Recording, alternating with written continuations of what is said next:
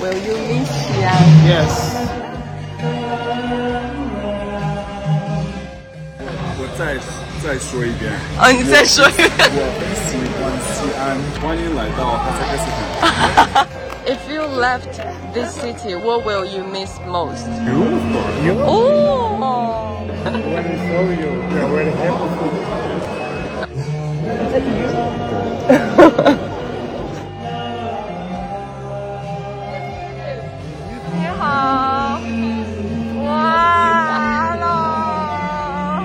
，hello。Uh, yes, it is me. Yes. Why don't you like going back to my country? it's almost it's almost like home now. It's like my comfort zone. But people saying that you should step out of your comfort zone. No, home is home.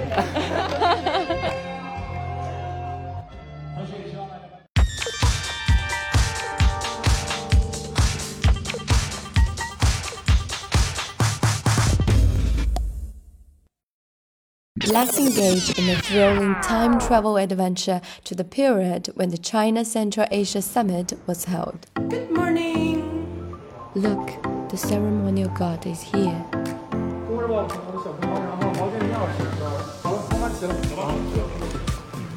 This is the designated spot where the six leaders will gather for a group photograph. And this is the round table. Journalists can stay here for about 30 minutes before the meeting goes behind closed doors. The delegations? They appear to be discussing their mask. I like the mask too. Six countries around pagoda. The presidents have arrived.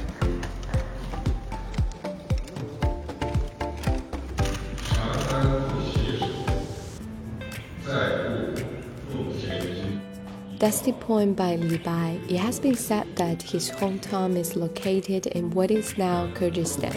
It can be said that the connection between China and Central Asia has been very close from ancient times to the present. The first time. really? You. This is the fourth time. Maybe seven or eight. Yeah. No way. So when we uh, have traveled, Yes? China, the, the start point is here. Ice Yes. Shaanxi province is so famous with the apples. apples, yes. Yeah, and we the have best apples in China. Really? Shaanxi province. Yeah. Yeah. my country. Yeah? A lot of people like tea from Shaanxi. Now, the idea is very popular in our country. Yes. Yes, my uncle bought three cars.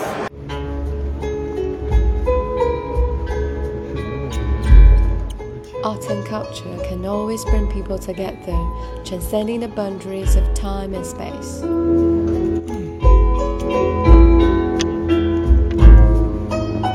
So, ambassador, Chinese ambassador in Kazakhstan. Oh. Uh, Zhang Xiao, a very big friend. I'm looking for the President Xi Jinping. So if you can meet President Xi Jinping in person, what are you gonna say to him? I will say to him like, you are the best leader for Chinese people and good leader for the world also. He's so smart.